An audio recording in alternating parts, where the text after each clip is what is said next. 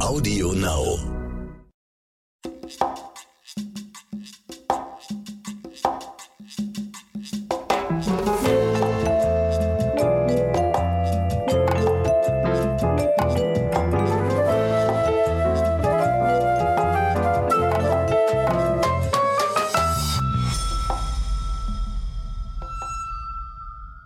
Hallo, liebe Podcast-Freunde. Schön, dass ihr so kurz vor Weihnachten nochmal eingeschaltet habt und euch Crime and the City anhört. Ja, auch von mir. Hallo. Es ist ja nicht mehr lang bis Weihnachten und wir haben uns eine kleine weihnachtliche Folge auch überlegt. Ähm, ehrlich gesagt, ich bin noch nicht so in Weihnachtsstimmung gerade. Ähm, nein, noch nicht, Nee. aber es ist wirklich nicht mehr lange, Franka. Sieht's bei dir denn mittlerweile etwas festlicher aus? Hast Nö. du dekoriert? Nee, nicht so ganz. Irgendwie ist das dieses Jahr so. Ja. Aber lass uns über unsere heutige Folge sprechen. Da geht es nämlich ja auch um Weihnachten, ne? Ja, leider, muss man aber fast sagen. Ne? Also ähm, es geht um den terroristischen Anschlag auf den Weihnachtsmarkt am Breitscheidplatz hier mitten in Berlin. Äh, ein Ereignis, das 2016 ganz Deutschland und auch die ganze Welt schockiert hat und über das natürlich auch schon sehr viel berichtet wurde. Ähm, trotzdem wollen wir heute noch mal drüber reden. Ähm, einfach, es passt ja auch in die Zeit und es ist jetzt Fünfjahrestag gewesen äh, oder es kommt jetzt der, äh, der fünfte Jahrestag, meine ich. Und äh, das war ja wirklich einschneidend damals. Und wir wollen euch versuchen, mal neue Sichtweisen auf das Geschehene zu liefern und ein paar Punkte zu beleuchten, ähm, die vielleicht bisher noch nicht so im Fokus der Berichterstattung standen. Genau. Wir gehen heute mal ein bisschen weg vom Täter und den ganzen Opfern, denn darüber haben wir ja schon sehr viel geredet und darüber wurde ja auch schon sehr viel berichtet. Ähm, wir wollen euch so ein bisschen was über die internen Polizeiabläufe erzählen, ein paar Ermittlerdetails, die wir exklusiv haben. Und wir sprechen auch später noch mit unserer Kollegin Doro. Die war damals nämlich einer der ersten Journalistinnen vor Ort. Genau, ganz spannend, ganz toller Talkgast heute. Aber äh, lass uns doch äh, noch mal ganz kurz die Tat rekapitulieren. Ähm, am 19. Dezember 2016, etwa gegen 20 Uhr, rast ein mit Stahlträgern beladener Sattelzug in den Weihnachtsmarkt an der Berliner Gedächtniskirche. Er kommt erst nach circa 70 oder 80 Metern zum Stehen und das auch nur vermutlich, äh, weil sein automatisches Bremssystem ausgelöst hat. Mhm. Am Steuer des LKW sitzt, wie wir heute wissen, Anis Amri, ein gewaltbereiter Islamist, der bereits im Februar 2016 von den Behörden als Gefährder eingestuft wurde. Also im Visier stand, im Fokus stand. Wie viele Menschen sich zum Zeitpunkt der sogenannten Überfahrtat, so heißt es im Amtsdeutsch, ähm, sich genau auf dem Weihnachtsmarkt befinden, lässt sich später nicht mehr sagen. Aber auf jeden Fall werden zwölf Personen getötet und mindestens 66 verletzt.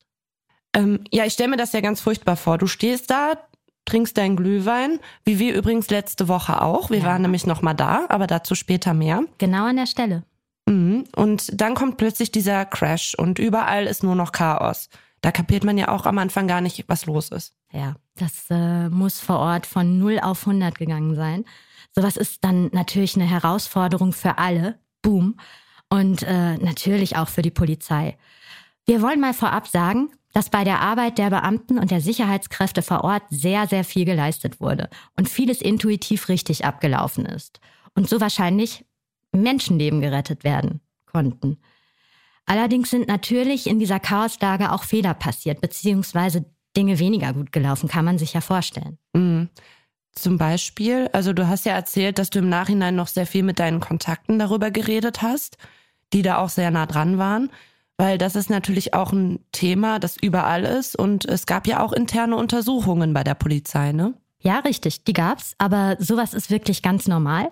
Also nicht anders, wie bei uns die Dinge auch nachgearbeitet werden. Ne? Also man will ja aus seinen Fehlern lernen und es im Zweifel beim nächsten Mal besser machen. Also so ist eigentlich jeder terroristische Anschlag immer eine Blaupause für die Polizei, um da äh, Lehren draus zu ziehen und äh, besser zu werden. Also zum Beispiel hat man äh, nach dem Boston-Marathon-Anschlag die sogenannte Boston-Infrastruktur entwickelt, die beim Breitscheidplatz dann auch direkt angewendet wurde. Klingt spannend. Was ist das? Mm, Naja, du erinnerst dich vielleicht, 2013 beim, Bos äh, beim Bombenanschlag äh, auf den Boston-Marathon wurden blitzschnell Unmengen von Videodaten gesammelt und so konnte auch relativ zackig, äh, äh, konnten die Täter ermittelt werden. Also wirklich mit Hilfe dieser ganzen Videodateien, Unmengen von Handyvideos und so, die die Polizei eingesammelt hat. Und das hat sie so gemacht. Sie haben damals eine Website geschaltet, auf der alle Bürger ganz, ganz easy ihre Daten hochladen konnten. Das war total erfolgreich und ist bei Großveranstaltungen, wo viele Leute mit ihren Handys vor Ort sind und viele Fotos machen, viele Videos drehen und so, absolut äh, ein Fund, das man nutzen kann. Ja, es klingt mega spannend, ehrlich gesagt. Ja, ne? Mhm. Also wie das dann alles noch so ineinander zahnt und dann wieder ähm, aufeinander aufbaut, ne? Also man kann auch generell sagen, dass die deutschen Sicherheitsbehörden zum Beispiel auch aus den Anschlägen äh, aus Paris viel gelernt haben und äh, sich äh, seitdem besser aufgestellt und weiterentwickelt haben. Seit Paris gibt es zum Beispiel eine Einheit der GSG 9, also der Bundespolizei in Berlin, hier richtig als urbane Einheit, die speziell für äh, Einsätze in Großstädten mit Motorrädern ausgestattet ist, um flexibler dann durch den Verkehr zu kommen. Eben. Also das war nämlich in Paris, Bataclan ein großes Problem. Da ist, sind, die, äh, sind die Beamten erst sehr, sehr zeitverzögert am Tatort angekommen, weil die halt im Verkehr gesteckt haben. Paris, Der Verkehr in Paris ist auch die übelste Hölle. Ja, ne? Ich meine, kennt vielleicht der eine oder der mm. andere, die sind da einfach nicht durchgekommen. Und mm. deswegen ist unsere Hauptstadt GSG 9, ähm, wie gesagt, mit Motorrädern ausgestattet, um möglichst schnell vor Ort sein, wenn hier in Berlin was äh, passiert. Und ähm, ja, wie gesagt, in Paris ist leider sehr, sehr viel Zeit verstrichen, mhm. bis die, äh, die Beamten vor Ort waren, die ersten Beamten. Und denen bot sich ja dann auch ein absolutes Bild äh, des Horrors. Mhm. Du weißt ja ganz schön viel darüber eigentlich, ne? ja. Ich finde das immer ganz spannend. Du kriegst da ja natürlich durch deine Kontakte auch immer einen sehr, sehr exklusiven Einblick, ne? Dadurch weißt du auch immer relativ viel über solche Einsätze und wie die ablaufen. Ja, ich brenne da auch für. Also immer, wenn mir Leute solche Internas oder Details erzählen, dann ähm, höre ich natürlich gebannt zu. Aber na gut, also ähm, weiter zum Breitscheidplatz. Gerade in der ersten Phase ist äh, eine solche Lage dann eben auch äh, nur sehr schwer einzuschätzen, also unmittelbar nach der Tat quasi. Und dann kann man ganz, ganz leicht die falschen Entscheidungen treffen. Und wie war das dann am Breitscheidplatz? Wie ist der Polizeieinsatz da genau abgelaufen? Naja, also die erste Meldung, die um 20.02 Uhr abgesetzt wurde, lautete erstmal nur auf Verkehrsunfall mit Personenschaden beziehungsweise Verdacht einer Straftat. Mhm. Also es wäre quasi wie so ein normaler Kreuzungsunfall oder so? Kann man das sagen? Ja, im Prinzip, ja. Mhm. Aber das war ja noch sehr, sehr weit entfernt von dem, was sich dann rausgestellt hat, ne? Ja, Absolut. Dann wurde um 2037 eben aus dieser Meldung eine Amoktat und schließlich gegen 22.12 Uhr ein terroristischer Anschlag. Na, das ist ne, hat natürlich dann auch ein bisschen gedauert irgendwie, ne? Mm, ja. Allerdings, du sagst es, und natürlich gelten für diese unterschiedlichen Szenarien unterschiedliche Alarmpläne bei der Polizei. Ne? Äh, das bedeutet, wenn etwas als Amok deklariert äh, und kommuniziert wird obwohl es eigentlich ein Anschlag, womöglich noch ein terroristischer ist, äh, agieren die Beamten natürlich dementsprechend. Trotzdem war es aber am Breitscheidplatz so, dass viele intuitiv richtig gehandelt haben, und zwar in Richtung Anschlag und nicht Amoktat, wie es ja vor Ort können die das ja besser einschätzen, wenn die das sehen. Ne? Ja, das mhm. stimmt. Das ist auch nochmal sowas. Ne? Was kommt in der, in der Zentrale an oder in der Leitstelle und vor Ort hast du deine eigenen Augen natürlich und siehst die Lage. Ne? Aber rückblickend hat hier vor allem das Verhalten der Feuerwehr und eben der Polizei vor Ort wirklich viele Leben gerettet, muss man so sagen. Ähm, auch, dass die Weihnachtsmärkte zum Beispiel geschlossen wurden, also die anderen Weihnachtsmärkte, der Alex und so weiter, äh, gehört eigentlich zum Verhalten nach einem Anschlagsszenario und nicht nach Amoktaten. Also auch da hat man schon in die Richtung gehend gehandelt. Mhm, vorsorglich gehandelt, mhm. ja. In Paris war es ja auch so, dass dann auf einen terroristischen Akt mehrere gefolgt sind an verschiedenen Orten. Ähm, und das war ja dann der Grund, warum die Weihnachtsmärkte auch geschlossen mhm. wurden. Äh, zum Glück ist das ja dann aber nicht der Fall gewesen und An Anis Amri war ein Einzeltäter. Welche Schwierigkeiten gab es denn trotzdem für die ähm, Rettungskräfte vor Ort? Naja, also äh, zum Beispiel ähm, sind gerade in der ersten Phase viele Kräfte, die eigentlich äh, verfügbar gewesen wären, gar nicht genutzt worden. Was vor allem im weiteren Verlauf äh, zu einer krassen Überbelastung geführt hat. Außerdem sind die Beamten teilweise über veraltete Kommunikationsstrukturen gestolpert. Überraschung. Hm. Und äh, haben einfach auch nicht mit äh, einheitlichen Systemen gearbeitet. Manche sollen sogar mit Whiteboards und Notizzetteln versucht haben, das Ganze zu überblicken. Also das hört sich echt äh, krass an. Äh, da wurde aber doch bestimmt sofort nachgebessert, oder? Naja, da kannst du dir aber sicher sein. Ich denke schon. Wäre bei uns auch nicht anders, glaube ich, wenn da sowas auffallen würde, dass Leute noch mit ganz alten Tools arbeiten. Naja, oder überholten Tools. Ähm, okay, auf jeden Fall weiter ähm, in der Chronologie. Am Nachmittag des 20.12.2016 wurde dann von der KTU das Portemonnaie mit der Duldungsbescheinigung der Ausländerbehörde in der Fahrerkabine des LKW gefunden. Von Anis Amri, ne? Ausgestellt auf Ahmed Al-Masri. Mhm aka äh, Anis Amri, ja, genau, du sagst es. Außerdem auch ein Handy und ein Fingerabdruck, die ebenfalls äh, dem Gefährder zugeordnet werden konnten. Damit war die Sache dann eigentlich klar. Zusätzlich wurde doch bereits auch am Morgen die Leiche von dem polnischen Lkw-Fahrer obduziert, die im Fahrerhaus gefunden wurde. Ne? Er hat ja, mhm. glaube ich, ähm, den, also er hat ja den Lkw gestohlen sozusagen, mhm. hat den Fahrer überfallen. Er wurde durch eine Schussverletzung getötet. Da lag ja ein Anschlag eigentlich auch schon relativ nah, ne? Ja, eigentlich schon. Das ist mhm. eigentlich schon ein ziemlich fetter Hinweis in diese Richtung gewesen. Und da sieht man wirklich, wie bedeutsam Kommunikation in derartigen Situationen ist. Ne? Es gibt plötzlich eine Vielzahl von Infos, wichtigen Infos, die alle wichtigen Akteure auch erreichen muss. Ne? Und damit man die zusammenfügen kann, wie ein Puzzleteil und so dann langsam ein, ein Bild äh, sich ergibt. Ne? Weil sonst wird unfassbar viel Zeit verschwendet und gegebenenfalls werden weitere Leben gefährdet. Ja. Wir wissen heute, dass Anis Amri den LKW am Friedrich-Krause-Ufer in Berlin-Mitte in seine Wald Gewalt gebracht hat. Der LKW hat dort aufs Abladen übrigens gewartet. Ein üblicher Vorgang, den der Islamist auch einige Tage vorher ausgekundschaftet hat. Also er war gut vorbereitet. Er hat sich das vorher alles angeguckt. Und ja, der Pole war dann am Endeffekt nur ein Zufallsopfer, ne? Ja, kann man wirklich so sagen. Äh, es hätte irgendeinen Lkw-Fahrer treffen können. Ich war auch später da am Friedrich-Krause-Ufer und äh, habe Videomaterial eingesammelt vom Lkw und so. Und ähm, ja, das ist so eine Art Industriegegend. Also da stehen viele Lkw. Mhm. Anis Amri ist ja dann zunächst auf der Flucht gewesen. Wann ging denn dann die Öffentlichkeitsfahndung durch? Du hast ja eben gesagt, man hat die Papiere gefunden. Ähm, am 20.12. wurden die gefunden und äh, in der mhm. Fahrerkabine. Wie ging es dann weiter? Ja, genau. Also die wurden da genau schon relativ zeitnah entdeckt. Aber damit sind die Ermittler aus äh, taktischen Gründen nicht sofort an die Medien gegangen. Ähm, und äh, im Gegenteil, sie haben sogar gebeten, äh, die Füße bezüglich der Personalien stillzuhalten, die dann natürlich so langsam an die Oberfläche ploppten. Warum? Also wir hätten ja helfen können, indem wir Phantombilder oder Fotos von ihm veröffentlichen.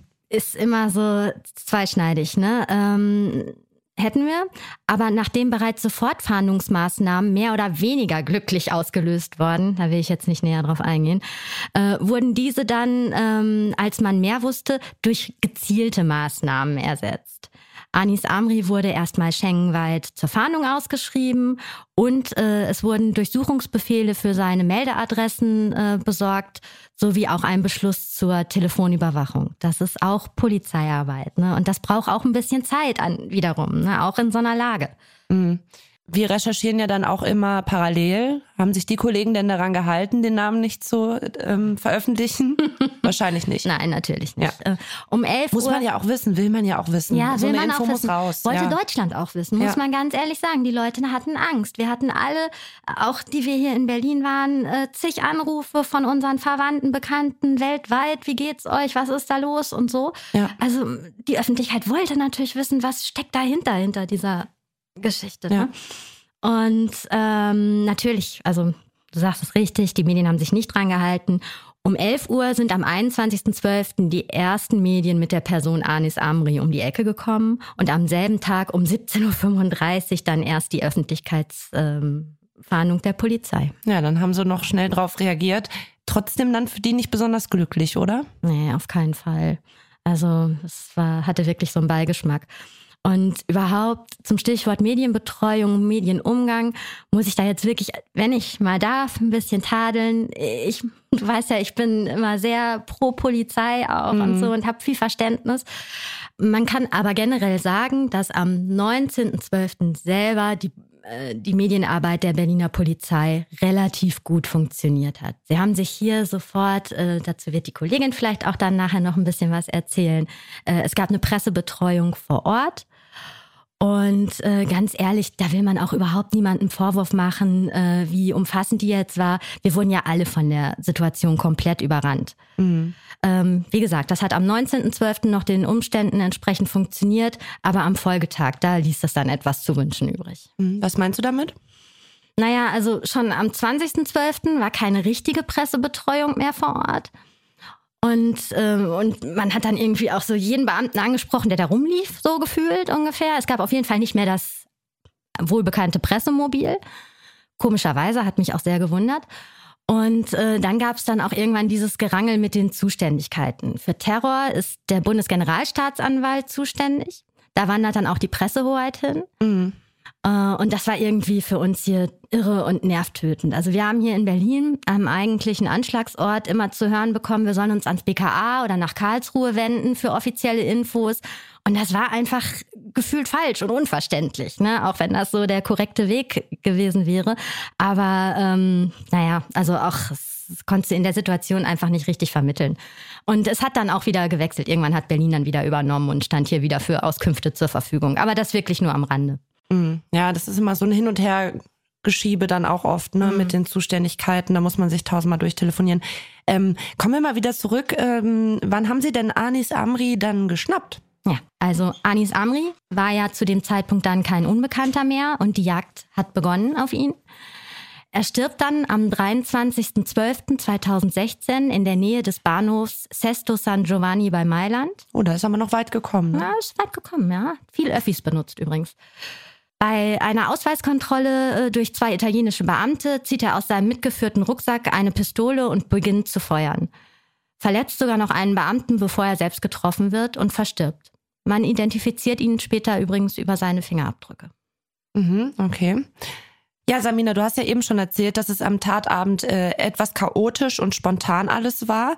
Es gab ja dann später auch Ärger, weil 100 Journalisten ungefähr äh, durch die Absperrung konnten noch, mhm. bevor die dicht gemacht wurde. Mhm. Eine davon war unsere hochgeschätzte Kollegin Doro Steitz. Die haben wir heute extra ins Studio kommen lassen. Und äh, sie wird uns ein bisschen was über ihre Erlebnisse vor fünf Jahren erzählen. Hallo Doro. Ja, hallo ihr zwei, ich freue mich. Hallo. Schön, dass du da bist. Ja, ohne dich wäre unsere Sendung äh, heute nämlich etwas weit weg. Ich war zu dem Tatzeitpunkt nämlich noch nicht in Berlin und Samina hat es auch nicht in diesen Inner Circle, kann man ja fast schon sagen, geschafft. Ähm, du schon. Erzähl doch mal ein bisschen von Anfang an. Wie lief denn der 19.12.2016 für dich ab? Also ich weiß noch, es war ein Montag und ich hatte ganz normal Dienst, vormittags, nachmittags und war dann zu Hause. Äh, hatte aber Bereitschaft an dem Abend. Das wusste ich, also das Handy immer in Griffweite. Und irgendwann, 21 Uhr schätze ich rum, klingelte es und hieß ähm, aus der Zentrale, ja, es gibt da einen Unfall am Weihnachtsmarkt am Breitscheidplatz. Mhm. Es hat offensichtlich auch einige Verletzte gegeben, Tote wusste man nicht. Ich solle doch mal hinfahren und gucken, was da los ist. Ich mir also mein Handy geschnappt, eine lange Unterhose noch angezogen, war ungefähr so kalt wie heute und dachte, na guckst du mal, was da los ist.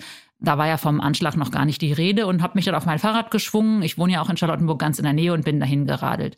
Und schon auf dem Weg dahin klingelte pausenlos mein Handy weiter. Wann bist du denn endlich da? Wir wollen dich schalten, mhm. kannst du berichten. Und ich, ähm, also ich habe wirklich nur zehn Minuten gebraucht, aber gefühlt hat das Telefon mindestens äh, zehnmal geklingelt in der Zeit. Und dann war ich dann da und auf dem Weg dahin merkte ich schon, Krankenwagen, Polizeiautos, Blaulicht, ganz so viel auf einmal, wie ich in meiner 20-jährigen mhm. Reporterinnenkarriere noch ich erlebt hatte. Und da dachte ich, oh, das ist aber eine große Nummer hier. War dann da, habe mein Fahrrad an irgendeine Laterne da ganz in der Nähe des Tatorts abgeschlossen, weil es gab noch keine Presseabsperrung. Ich war halt eine der ersten Journalistinnen da. Und dann habe ich es halt gesehen, den schwarzen Laster, der da quer in den Weihnachtsmarkt hing. Und dann habe ich gesehen, wie die ganze Weihnachtsdeko da auf der Straße lag. Dann habe ich die Sanitäter, die Ärzte gesehen, die da hektisch hin und her liefen, die Polizisten, die versucht haben, uns irgendwie wegzuhalten von dem Ort, die paar, die da waren. Und dann klingelte natürlich, ihr ahnt es schon, wieder das Telefon, ich sollte berichten, was ich sehe. Und das habe ich dann gemacht. Wie hast du dich ähm, gefühlt? Also, oder hast, was hast du gedacht, als du das alles gesehen hast? War dir direkt klar, okay, hier muss was Größeres passiert sein? Also als Journalistin funktioniert man dann. Dann habe ich halt beschrieben, äh, ich sehe da den schwarzen Laster, ich sehe wahnsinnig viel Polizei und äh, Krankenwagen, ich sehe, wie die sich über Menschen beugen. Also die Verletzten oder die Toten selber habe ich nicht gesehen, vielleicht Gott sei Dank. Ähm, und dann habe ich tatsächlich Stunde um Stunde berichtet. Also ich bis eins, zwei Uhr, ich weiß es gar nicht mehr so genau. Ähm, ich sollte mein Handy überhaupt nicht mehr ausstellen, weil man pausenlos von mir Augenzeugen-Live-Berichte von dort wollte. Erst als Phoner, so nennen wir das, also nur mit dem Telefon. Für Fernsehen fällt ja dann immer das Bild. Dann kam später auch mein Kameramann mit der Übertragungstechnik, aber der hatte dann in der Tat das Problem, ihr habt eben drüber gesprochen, dass es dann schon eine Presseabsperrung gab. Ich war sozusagen von meinem Übertragungsmedium getrennt. Aber irgendwann haben die das dann geschafft und dann haben wir halt mit Bild berichtet und haben versucht, das irgendwie einzuordnen. Es wurde dann immer gefragt, ist das ein Unfall, ist das ein Terroranschlag? Kann man vor Ort ja nur beschreiben, was man sieht. Das wusste man ja da noch nicht. Mhm. Ab wann wusstest du denn, was da los war? Also gab es da irgendeine Betreuung? Oder, also ich habe ja eben erzählt, da waren ja nur 100 Journalisten, die irgendwie in diesen inneren Kreis reinkamen vor die Absperrung. Ähm, was wusstet ihr und wie ging das so da voran? Na, Betreuung ist vielleicht in so einer Situation etwas übertrieben. Es gab einen Polizeipressesprecher dort, den konnte man auch interviewen. Und das, was der wusste, hat er uns auch gesagt. Aber der wusste ja auch nicht viel. Also, ich wollte gerade sagen, das haben wir ja auch gerade gesagt. Die, man war sich ja selber zunächst sehr unklar mhm. über die Lage. Ne? Ja, aber ihr müsst euch vorstellen, das war ein sehr unwirtliches Szenario. Ich bin gerade eben nochmal mit dem Fahrrad von der Redaktion hier ins Aufnahmestudio vorbeigefahren an dem Weihnachtsmarkt.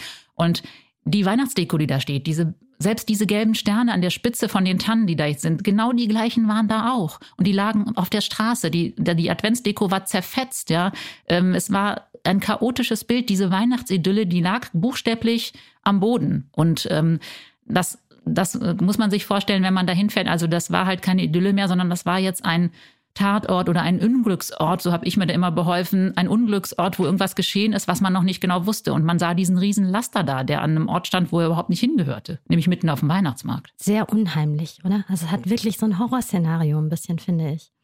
Ja, wir als Journalistin sind ja einiges gewöhnt. Also wir werden ja immer irgendwo hingerufen, wo es nicht friedlich ist. Das ist ja, liegt ja in der Natur unseres Berufes. Also mhm. bad news are good news. Ähm, und an, dann fängt man tatsächlich an zu funktionieren und berichtet halt das, was man da sieht. Wie ich es ja auch jetzt hier schildere. Das Blaulicht zuckt über diesem Weihnachtsmarkt. Es war eine unwirkliche Situation. Wir haben ja auch Samina, du erinnerst dich vielleicht, noch ein paar Tage vorher, genau in dem Bikinihaus, was ein Steinwurf davon entfernt ist, unsere Weihnachtsfeier gehabt. Ja. Da war ja alles noch normal. Klar hatten wir alle die Bilder im Kopf von Nizza, von diesem Lastwagen, der in diese Feier da reingerast ist, was ja Ne? Und das, das, denkt man natürlich sofort dran. Ist es dasselbe? Steht, steckt hier dasselbe hinter? Aber wir Journalistinnen können ja nur berichten, was wir wissen und was wir sehen. Und daran halte ich mich auch. Und das hast du ja auch ähm, mit Bravour gemacht. Aber was war denn die größte Herausforderung für dich vor Ort? Ich glaube, du bist auch da technisch ganz schön an deine Grenzen gekommen. Ne? Das mag jetzt vielleicht für die Zuhörer und Zuhörerinnen profan klingen, aber ich hatte irgendwann keinen Akku mehr. Mhm. Also das war kalt wie heute und dann machen so Smartphones ja auch nicht mehr lange mit. Und ich hatte nur eins und Powerbank war da mich, für mich noch ein Fremdwort in der Zeit und ich hatte einfach am Ende keinen Saft mehr. Wenn man stundenlang berichtet live, dann macht halt das beste Handy irgendwann schlapp und ich habe dann Augenzeugen ja dort getroffen, mit denen ich auch gesprochen habe. Einer hat mir die Chipkarte von seinem Handy gegeben, weil er da ähm, Augenzeugen-Videos drauf hatte mhm. und er hat mir seine Powerbank geliehen. Mhm. Ohne den Mann, wo ich überhaupt nicht weiß, wie der heißt oder was ich längst vergessen habe, hätte ich da gar nicht berichten können. Aber bis dann das Kamerateam, die haben ja dann eine Ausrüstung bei mir war, bis dahin haben wir das überbrückt bekommen mit der Hilfe von diesem netten jungen Mann. Wie ging es denn den Leuten vor Ort? Du hast ja auch mit einigen gesprochen. Wie war da die Reaktion?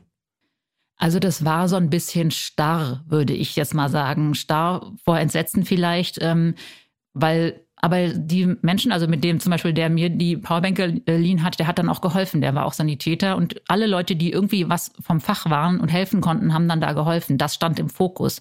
Wir Journalisten können ja immer nicht helfen. Wir sind ja mhm. keine Sanitäter, sondern wir berichten. Das ist unser Job. Mhm. Ähm, aber da wurde halt viel geholfen und da wurde natürlich, je später der Abend wurde und je klarer war, was das für ein Riesenanschlag in Berlin war, äh, je gedrängeliger wurde das auch. Also ich hatte, glaube ich, ständig den Ellenbogen von einer russischen Kollegin irgendwo oder äh, das, das war dann natürlich internationales Medieninteresse groß, aber auch das kennen wir und damit werden wir fertig. Hast du mitbekommen, äh, dass der Fahrer des LKWs irgendwie gesucht wurde, beziehungsweise dass der flüchtig gewesen sein sollte? Ja, es gab doch auch diese Meldung dann von, dass im Tiergarten irgendjemand festgenommen worden wäre. ich habe das dann von dem Polizeisprecher dort vor Ort so gehört und dann auch so berichtet, aber überprüfen kann ich das in dem Moment natürlich nicht. Also es gab ja sehr viele Informationen unterschiedlichster Couleur und Art, die sich dann in den Tagen danach erstmal zurechtruckeln mussten. Hm, ja, genau. Da handelt es sich ja leider um äh, jemand Falsches, der da verfolgt wurde in den Tiergarten, wissen wir heute. Ähm, und wie war das so für dich? Äh, also Stichwort Second Hit, das wäre ja, du sagst es auch gerade, Nizza war gerade passiert und so, und das wäre nach den heutigen Erfahrungen in Sachen Terroranschlägen zumindest denkbar gewesen. Hast du da überhaupt vor Ort drüber nachgedacht? Hattest du da Angst? Das wurde ja auch noch ein Rollkoffer gesprengt, so ziemlich unprofessionell, ohne Information. Ähm, das hat für Unruhe gesorgt. Wie war das für dich? Also komischerweise hatte ich null Angst. Aber das mag vielleicht auch daran liegen, dass ich so im Modus war oder im Tunnel äh, mit meiner Berichterstattung, dass darüber habe ich mir keine Gedanken gemacht. Mir ist das dann erst im Nachhinein klar geworden, weil ich habe dann, als ich wieder Akku hatte auf meinem Handy, wahnsinnig viele Nachrichten gehabt. SMS, WhatsApp, geht's dir gut? Weil meine Freunde und Freundinnen wissen ja, dass ich da in der Nähe wohne und dass ich vielleicht auch ab und zu vielleicht auf dem Weihnachtsmarkt mal bin, montagsabends. Ähm, ich habe gesagt, nee, nee, mir geht's alles gut. Wer sich überzeugen will, dass ich noch am Leben will, der muss den Fernseher anmachen. Ja, das konnte man bei dir so tatsächlich ziemlich schnell überprüfen. Mhm. Jetzt liegt der Anschlag ja bereits fünf Jahre zurück. Ähm, hast du irgendwas, äh, welch, wie blickst du jetzt darauf zurück? Hast du irgend, sagst du, okay, das hat doch irgendwie was mit mir gemacht nach einer gewissen Zeit? Also ich hatte euch ja vorhin erzählt, dass ich auf dem Weg von der Redaktion hierher da vorbeigefahren bin, nochmal am Breitscheidplatz. Und für mich ist das natürlich immer noch kein normaler Weihnachtsmarkt. Also ich könnte da jetzt nicht hingehen und irgendwie eine Wurst oder eine Tüte gebrannte Mandeln kaufen und irgendwie ein Weihnachtslied singen. Das mache ich nicht. Immer wenn ich da bin, ich bin ja auch beruflich viel da, dann gehe ich dann zu dieser äh, Goldnarbe, die sie da gemacht haben, dieses Denkmal und schaue mir auch die Fotos dann nochmal an. Ähm, dann erinnere ich mich natürlich auch an die Situation in jener Nacht wieder. Das ist ja klar. Aber ich finde, da gab es ja auch schon, ich glaube, ein, zwei Tage später nach dem Anschlag die Diskussion, sollen die Berliner jetzt wieder auf die Weihnachtsmärkte gehen oder ist das Pietät los? Und dann gibt es natürlich, wie das immer ist in Berlin, das lassen wir uns nicht verbieten, da gehen wir hin. War wäre ja noch schöner, wenn der Terror gewinnen würde. Diese Stimmung gab es ja auch. Mhm. Ähm, das ist ja vielleicht auch richtig, aber ich für mich nicht. Mhm. Wir waren ähm, vor ein paar Tagen auf dem Weihnachtsmarkt, Samina und ich. Und ähm, wir waren, haben da Susanna getroffen. Susanna hat auch eine Glühweinbude. Und äh, da ist quasi der LKW zum Stehen gekommen an ihrer Glühweinbude. Die war auch sehr, sehr zerstört und wir haben uns ein bisschen mit ihr unterhalten und das war auch schon sehr spannend. Also sie hat auch gesagt, ich mache einfach weiter und da war echt eine super Stimmung auch bei ihr in der Bude. Ähm, sie selber war an dem Tag krank und äh, ein Kollege von ihr hat gearbeitet und ähm, ist auch verletzt worden und arbeitet mittlerweile nicht mehr. Aber man steht in dieser Bude und die ist wirklich genau auf dieser Narbe. Also sie blickt da jeden Tag drauf und da sind auch die Namen der Opfer. Da werden wir euch auch auf unserer Instagram-Seite äh, Fotos posten, dann könnt ihr euch das mal angucken. Also das ist schon, ähm, finde ich, dann äh, eine gute Einstellung auch, aber ich kann auch total verstehen, dass du sagst, äh, das ist, da habe ich so viel gearbeitet und du bist ja auch emotional dann irgendwie mit Adrenalin und so ganz anders unterwegs gewesen. Ne? Ja gut, das ist in der Nachschau jetzt natürlich anders, aber ähm, wir Journalisten und Journalistinnen haben ja vielleicht auch das Glück, wir können so ein bisschen, ich sag mal, es ist ja wie Tagebuch schreiben. Wenn du tagelang und wochenlang darüber berichtest, dann erzählst du alles, was du da empfindest, was du erlebt hast, was dir da begegnet ist, schöne wie traurige Sachen, hast du ja schon mal veröffentlicht. Also du hast ja schon sagen, alles erzählt und das ist vielleicht auch eine Form der Verarbeitung. Das geht uns ja bei anderen äh, grausamen Verbrechen auch so, wo wir vor Ort sind, wo Kinder verschwunden sind oder tot sind. Ähm, ich glaube tatsächlich darüber, dass man da in der Tat, wenn man so viel darüber berichtet, so viel darüber spricht, auch professionell darüber spricht, dass das auch wirklich ganz gut ist. Mhm. Also es mhm. gibt andere Ereignisse, die mich in meiner Reporterinnenkarriere länger verfolgt haben das gehört jetzt nicht hierhin, aber zum Beispiel auf Querdenker-Demos ständig beschimpft zu werden, ähm, das macht mehr mit mir, als wenn ich so über so einen Anschlag berichte. Zumal ich mich ja selber da auch nicht bedroht gefühlt habe.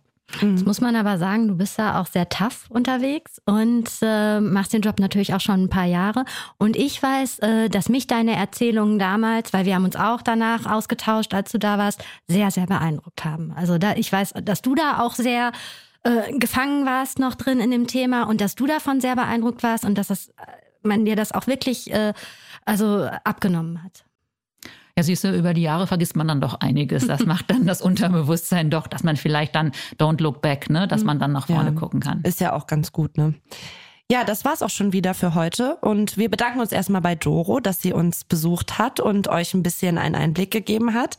Ähm, wir verabschieden uns jetzt fürs restliche Jahr, denn wir gehen nämlich in eine kleine Weihnachtspause. Vielleicht komme ich ja noch in besinnliche Weihnachtsstimmung. Wir werden dran arbeiten. Wir arbeiten dran und äh, ja, wir wünschen euch ein ganz schönes Weihnachtsfest und äh, einen feuchtfröhlichen Rutsch ins nächste Jahr. Im Januar kommen wir dann mit, ein, mit unseren Geschichten zurück. Macht's gut, ihr Lieben. Rutscht gut rein. Tschüss.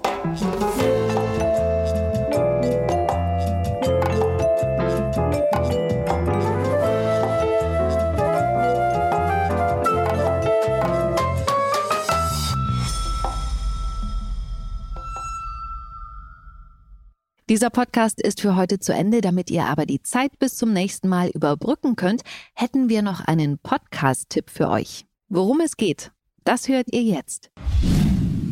Hallo, ich bin Insa Bethke von Geopoch und präsentiere in dem Crime-Podcast Verbrechen der Vergangenheit, Düsteres aus der Geschichte. Zum Beispiel folgen wir den Spuren eines Ritters, der im Mittelalter Dutzende Kinder zu Tode quälte und leuchten die Biografien legendärer Gangster wie Al Capone und Pablo Escobar aus. Das Besondere ist, dass Verbrechen der Vergangenheit nicht einfach nur gruselt, sondern die Zeit, in der sich die Fälle zutrugen, lebendig werden lässt. Ein Schauspieler hat dafür Reportagen versierter Geo-Epoche-Autoren in packende Hörspiele verwandelt und es gibt in jeder Folge ein Interview. Hört gerne mal rein auf Audio Now und überall sonst, wo es Podcasts gibt.